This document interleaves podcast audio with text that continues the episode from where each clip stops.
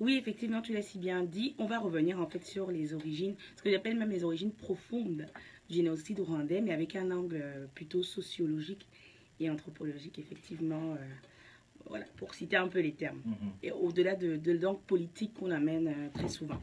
Alors, qu'est-ce qui m'a donné envie de parler de ça? C'est ben, évidemment dans la période de commémoration, donc notamment aura lieu ce week-end, 5-6 avril.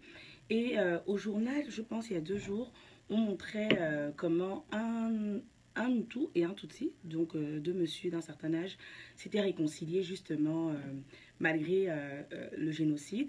Et donc, le, le monsieur Hutu avait participé à l'assassinat du papa du monsieur Tutsi. Et donc, malgré ça, ils sont allés au-delà, ils ont pu trouver la réconciliation. Et donc, je me suis dit, ce serait intéressant d'aborder justement l'aspect sociologique donc, de ce génocide-là qu'on n'aborde pas souvent. Et pour le- ce faire, il faut quand même un peu rappeler rapidement quelques éléments. Donc, on sait très bien que le génocide commence le 6 avril, en tout cas, d'après ce que les médias Officiellement, commencent le 6 avril 1994, avec donc euh, l'abattement de l'avion du président Abiyarimana. Et euh, donc, suite à, à- à- à- à l'explosion, de, à l'abattement de l'avion, l'avion est abattu et aussitôt il y a une explosion des violences qui va donc se transformer en génocide, qui va faire plus de 300 000 Tutsis assassinés à coups de machette en l'espace de trois mois, donc d'avril à juin. Donc ça, ce sont les chiffres officiels qu'on a à peu près en ce qui concerne ce massacre-là. Et je profite de l'occasion pour revenir quand même sur la définition de génocide. Parce qu'aujourd'hui aussi, avec les réseaux sociaux, les médias, il y a une, utilisation aussi à tort et à travers quand même de ce terme. Donc c'est important de revenir sur les définitions conceptuelles de ce terme-là. Donc être considéré comme un génocide, et cette définition vient de Lemkin, qui est un auteur polonais en fait, qui a vraiment fait émerger le terme euh, à partir de 1944. Alors être considéré comme un génocide, un génocide, un acte commis dans l'intention de détruire un groupe national ou un groupe ethnique ou encore racial ou religieux. Donc ces actes, on peut citer notamment le meurtre, l'atteinte grave à l'intégrité physique ou mentale d'une personne, la soumission intentionnelle à des conditions d'existence pouvant entraîner une destruction, une destruction physique et ou mentale, euh, un acte pouvant entraver les naissances et finalement le transfert forcé d'enfants. Donc tous les actes que je viens de citer sont considérés comme la catégorie appartenant à un génocide à partir du moment où c'est fait à l'encontre d'un groupe national, ethnique, racial, religieux ou social. Alors, justement, ce qui nous amène donc à parler du génocide rwandais, tu l'as si bien dit Cyril, qui est le, plus grand massacre en fait du XXe siècle, en fait l'un des plus grands massacres du XXe siècle euh, auquel euh, la communauté dite internationale a fait face et euh, auquel vraiment les Rwandais ont fait face. Alors, il est souvent présenté comme un événement dans la littérature qui découle des causes politiques, donc notamment à connotation tribale entre Hutu et Tutsi. Donc c'est souvent comme ça qu'il est présenté. Il existerait en fait une haine tribale entre les Hutus et les Tutsis qui aurait trouvé son pic donc euh, dans les manifestations politiques en 1994. C'est souvent comme ça qu'on présente le, génocide. Alors que lorsqu'on se penche bien sur l'histoire même du Rwanda, on peut constater que l'origine est beaucoup plus profonde que ça. Et pour ce faire, j'ai décidé de nous amener avant la colonisation, donc dans le Rwanda, qui, à, à cette époque n'était pas encore Rwanda, pas Rwanda, oui. effectivement. Mhm. mais donc dans ce Rwanda précolonial en fait, j'ai décidé un peu de voir comment fonctionnaient ces groupes sociaux qu'on appelle aujourd'hui ethnies, donc les Hutus, les Hutus et les Tutsis, pour savoir en fait d'où découlerait cette haine et si haine effectivement il Est-ce qu'il y a existait. vraiment haine? Effectivement. Ou Est-ce qu'il y avait haine? Est-ce qu'il y avait vraiment haine au sein de ces groupes sociaux-là? Avant la colonisation Alors c'est intéressant de voir qu'avant la colonisation, donc, la société rwandaise est euh, structurée en trois groupes socio-économiques. Donc il y a les Tois, TWA, qui constituent 1% de la population, dont on parle très peu dont on parle très peu, vu le pourcentage. Et ils sont traditionnellement reconnus comme les groupes de chasseurs. Donc traditionnellement, les Toits représentent les chasseurs. Il y a les Hutus, donc, qui représentent 85%, donc la majorité des Rwandais, qui sont des, des agriculteurs traditionnellement. Et finalement, il y a les Tutsis, 14% de la population, et qui sont traditionnellement des éleveurs. Euh, Donc c'est quand même bien séparé, bien distancé dans la société précoloniale. Alors, à partir du 19e siècle, il y a une euh, domination sociopolitique des Tutsis, des Tutsis, pardon, et fait Tutsu, ce serait bien. ce serait Mélange Hutu, Tutsi. bien. Ce serait Ouais. très révélateur. Tout à fait, Ouais. exactement. Et donc, à partir du 19e siècle, il y a une domination des Tutsis qui se fait ressentir suite à une période de conquête militaire. Donc, on n'est pas sans savoir que dans l'Afrique précoloniale, histoire de conquête, de servitude, ça existait entre les peuples. Et donc, comment fonctionne cette domination-là? C'est que euh, les Hutus, en fait, sont des serviteurs, ou considérés comme des serviteurs loyaux. Et en échange de cela, les Tutsis, qui ont sont considérés comme euh, accédant à la domination, offrent à ces, à Hutus une protection sociale et une prise en charge. Donc les Hutus sont serviteurs pour la plupart et les Tutsis sont un peu plus en haut de l'échelle, mais en échange d'une protection sociale et euh, d'une prise en charge. C'est une domination, il faut le souligner, qui est légitimement acceptée par la majorité des Hutus. Donc, c'est une, euh, c'était une, espèce- d'harmonie sociale dans cette société-là. Et c'est-à-dire que le groupe qui détenait le pouvoir, donc majoritairement des Tutsis, avait des privilèges en lien avec euh, les pouvoirs institutionnels, mais tout en étant assujetti à des obligations vis-à-vis des gouvernés. Donc, euh, c'est ça.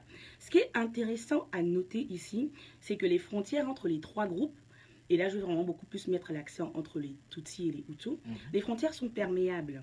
Ça veut dire que on peut accéder du jour au lendemain, en, en fonction d'une situation, au statut de Hutu ou au statut de Tutsi. Ça veut dire qu'un Tutsi, selon la situation, peut se retrouver à avoir un statut de Hutu, donc de servitude, tout comme un, euh, un Hutu peut avoir un statut de Tutsi. C'est donc mettre en avant l'idée selon laquelle les groupes... so- la- Où on passe, on finit par définir un statut. Exactement. Mhm. C'est en fait mettre l'idée selon laquelle les désignations étaient sociales et non une ethnie biologique euh, et tout, comme on le constate Mhm. aujourd'hui. Mhm. Et elles n'étaient pas figées par, par, par le groupe d'appartenance sociale, mais elles, étaient, elles pouvaient bouger en fait. Mhm. Elles étaient en mouvance Mhm. constante Mhm. en fonction des situations, en fonction de la société, en fonction de ce qui était fait. Donc c'est important à noter. Donc, Tutsi ou Tutwa sont avant tout des désignations sociales avant euh, la période coloniale. Et malgré toutes les diversités qu'on note euh, à travers euh, ces différents groupes sociaux-là, euh, ces catégories sociales se réclamaient d'un seul et même ancêtre, euh, qui était appelé Jianga, qu'on appelle toujours ainsi, et ils vénéraient le même dieu, le dieu Imana. Et en tant que peuple bantou, ils parlaient une seule et même langue, qui est le Kinyarwanda, qu'on retrouve Qui- encore. à Exactement, qu'on retrouve encore aujourd'hui. Donc, malgré une, une espèce de prise de conscience identitaire euh, euh, découlant des groupes sociaux, il y a toujours eu, il y avait toujours une espèce d'harmonie sociale en fait qui était régulée par les différents rapports instaurés par les groupes selon les situations et qui, je le rappelle, n'étaient pas figés dans le temps en fonction de, de ce qu'on appelle aujourd'hui l'ethnie. Mhm. Donc il y avait vraiment ça. Et euh, il y avait donc une espèce de fondement qui, qui était là basé sur une régulation sociopolitique. Malheureusement, tout ça va être bouleversé, évidemment, donc avec la colonisation. Et avec l'arrivée des colons, on va euh, découvrir ce qu'on appelle euh, en fait une politique de marquage social à caractère ethnique. Donc c'est là que l'ethnie rentre en jeu à partir de la colonisation.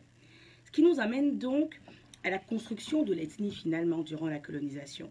Donc le Rwanda, à partir de 1895, Ce qui veut dire que c'est le colon qui amène les qui amène l'ethnie, tout à fait. Ça va, être, ça va être bien mentionné et précisé ici. Donc à partir de 1895, le Rwanda est d'abord une colonie allemande. Finalement, en 1916, euh, le Rwanda tombe entre les mains de, de la Belgique et la Belgique a pour mandat, ce mandat est conféré par la SDN. La SDN, c'est la Société des Nations. La Société des Nations, c'est l'ancêtre de l'Organisation euh, des Nations Unies donc de l'ONU. Donc c'est-à-dire que c'était conféré politiquement, internationalement et institutionnellement. La Belgique a le mandat donc d'administrer le Rwanda comme colonie. Et dans cette administration, la Belgique va notamment mettre en place une idéologie bien marquée de stratification. Je vais expliquer un peu plus loin ce que c'est la stratification. Donc c'est une idéologie en fait, quand on parle de stratification, c'est une forme de discrimination qui tend à positionner les individus en fonction d'une position hiérarchique. Donc, c'est-à-dire qu'on positionne les individus selon une hiérarchie bien précise, définie sur plusieurs aspects qu'on décide de mettre en avant, soit de façon aléatoire ou de façon stratégique. Donc, les Belges vont mettre en place cette idéologie-là, plus précisément basée sur une idéologie sous-jacente, qui est l'idéologie amitique.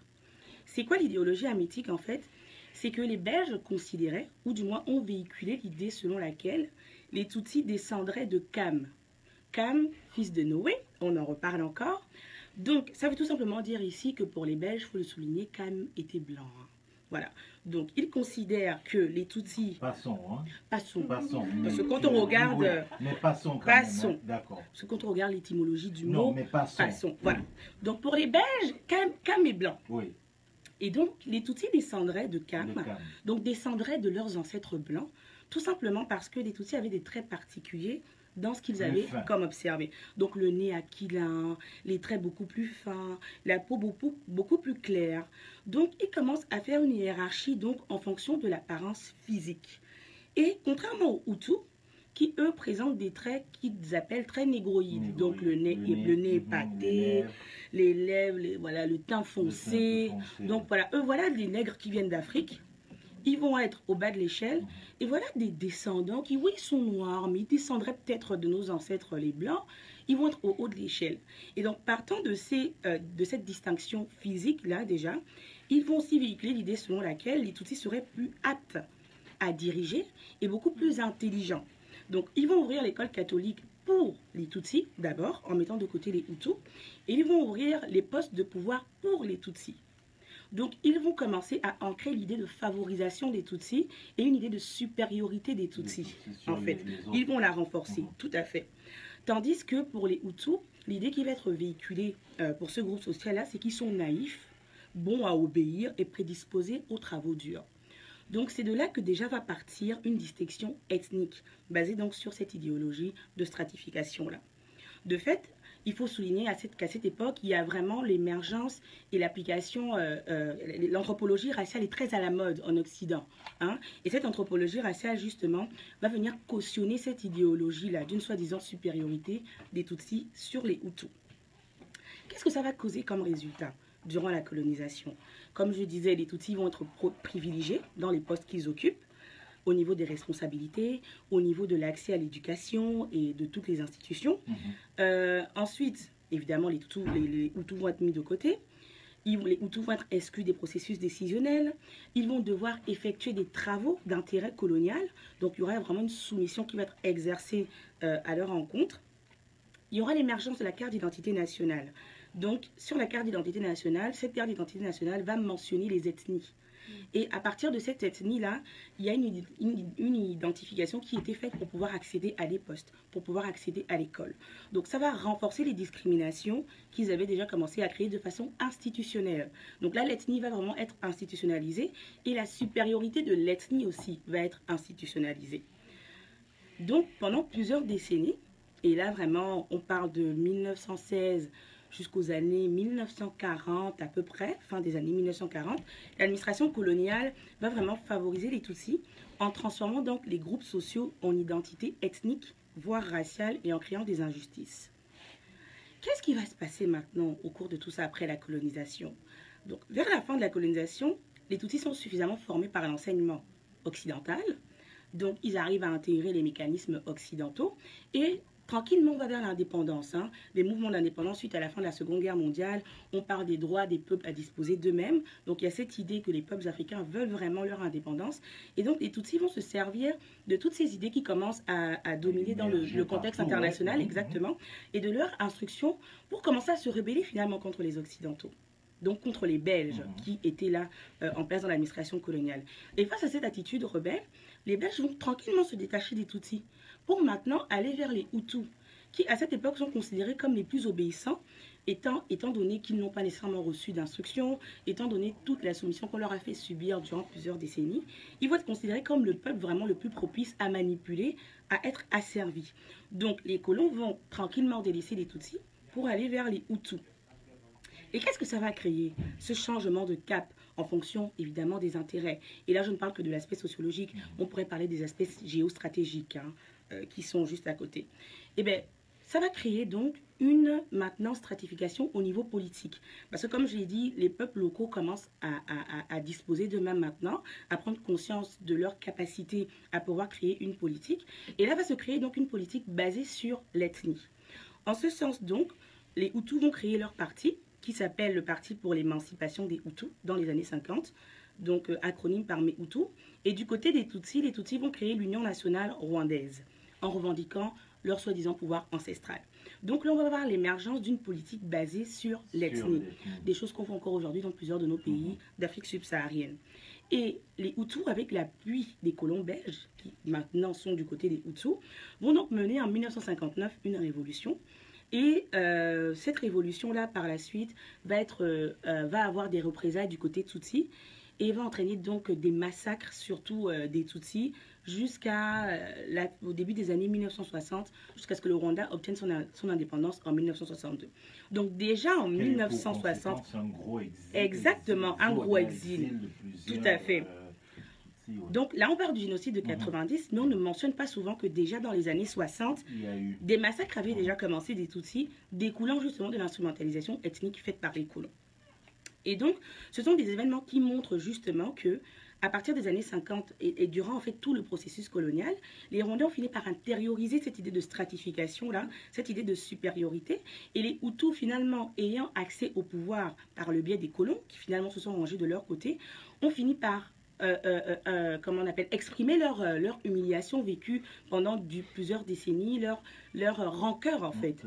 Et c'est ça, exactement. Donc une fois qu'ils qu'ils ont, qu'ils ont accédé aux sphères de pouvoir, c'était vraiment, l'idée était de montrer à quel point eux aussi pouvaient être supérieurs et finalement avec cette idée de, de, rancœur et puis d'humiliation et de vengeance en fait, pour parler de façon plus simple. Et donc ils vont l'intérioriser à tel point que même après l'indépendance, ils ne vont pas seulement l'intérioriser, ils vont maintenir cette stratification, ils vont la renforcer et ils vont en créer d'autres. Parce qu'au-delà de, de, la division Hutu et Tutsi qui existe à cette époque-là, il y a exactement la division nord et sud. Donc ils vont vraiment construire ça, et ça avec le biais des élites politiques qui ont aussi leur responsabilité dans le renforcement de, de ces, euh, ces discriminations-là. De fait, en 1990, hein, alors même euh, à l'aube du génocide, le tribalisme a tellement intégré la culture rwandaise qu'il est, c'est un phénomène général et systématique en fait dans la société. C'est ça, tout à fait. Exactement, on sait comment c'est utilisé. Mhm. Et donc, la socialisation qui est faite euh, du peuple rwandais, la famille, les familles, les médias vont générer en fait chez les Rwandais une conscience plutôt ethnique, entre guillemets, qu'une conscience rwandaise, qui, on le rappelle, ethnie découle donc de l'instrumentalisation coloniale. De fait, le tribalisme est un fait et un résultat de cette instrumentalisation coloniale-là, dont l'aboutissement malheureux n'est autre que le génocide qu'on connaît. Mhm. Et donc, qu'est-ce qu'il faut retenir de cette chronique? C'est retenir en fait que le génocide ne s'est donc pas fait en quelques mois ou en quelques années, comme on le présente souvent. On présente souvent ça comme étant des causes venant des, des rebelles du Congo à partir des années 90. Non, c'est un processus qui a commencé dans le long terme avec la colonisation, qui a gangréné tranquillement conséquence sur conséquence pour en arriver à une ultime conséquence qui est en fait le génocide. Qu'est-ce que ça veut aussi dire? Ça veut dire que le tribalisme, tel qu'on le prononce aujourd'hui, n'est donc pas la cause du génocide. Non, le tribalisme est bel et bien la conséquence d'une instrumentalisation de groupes sociaux qui finalement sont devenus des groupes ethniques et qui, comme conséquence, ce tribalisme a entraîné une conséquence beaucoup plus grave et beaucoup plus profonde qui est le génocide.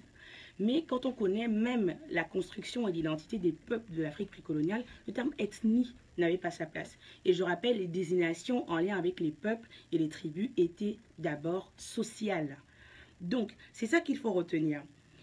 Ce qu'il faut retenir aussi, c'est que malgré tout ceci, et je veux quand même finir avec une note positive, le Rwanda a fait du chemin, a fait énormément de travail, énormément de travail pour aller sur le chemin de la réconciliation.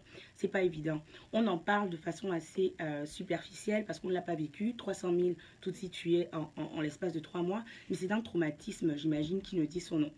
Et malgré tout ça, le Rwanda a vraiment fait son bout de chemin en instaurant une espèce de réconciliation, en mettant en avant l'identité rwandaise avant l'identité ethnique, entre guillemets, et aujourd'hui, on peut le voir hein, dans le développement du pays. Le Rwanda se positionne franchement numéro un en plusieurs, plusieurs, plusieurs aspects. Et je vais finir en disant ceci. Une chronique comme ça montre l'importance de la réappropriation du narratif.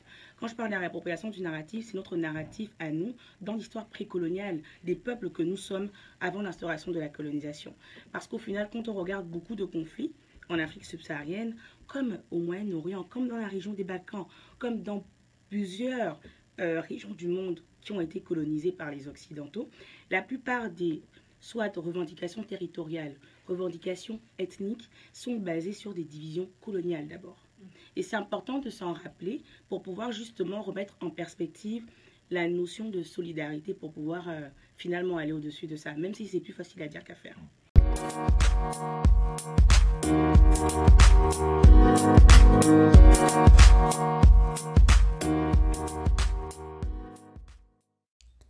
Merci d'avoir écouté Néo-Québec. Vous pouvez retrouver toutes les vidéos des chroniques sur notre page Facebook où nous diffusons nos chroniques live tous les jeudis matins. N'hésitez pas à vous abonner également au podcast sur la plateforme que vous préférez, à recommander, partager et nous laisser vos commentaires. Cela aide toujours. Un lien est disponible dans les notes des épisodes pour nous laisser des messages audio que nous pourrons écouter et pourquoi pas partager dans un prochain épisode. Et pour conclure, on vous laisse avec une citation de Haute Lord. Lorsque nous parlons, nous craignons que nos mots ne seront pas entendus ou accueillis, mais quand nous sommes silencieux, nous craignons toujours. Il est donc préférable de prendre la parole.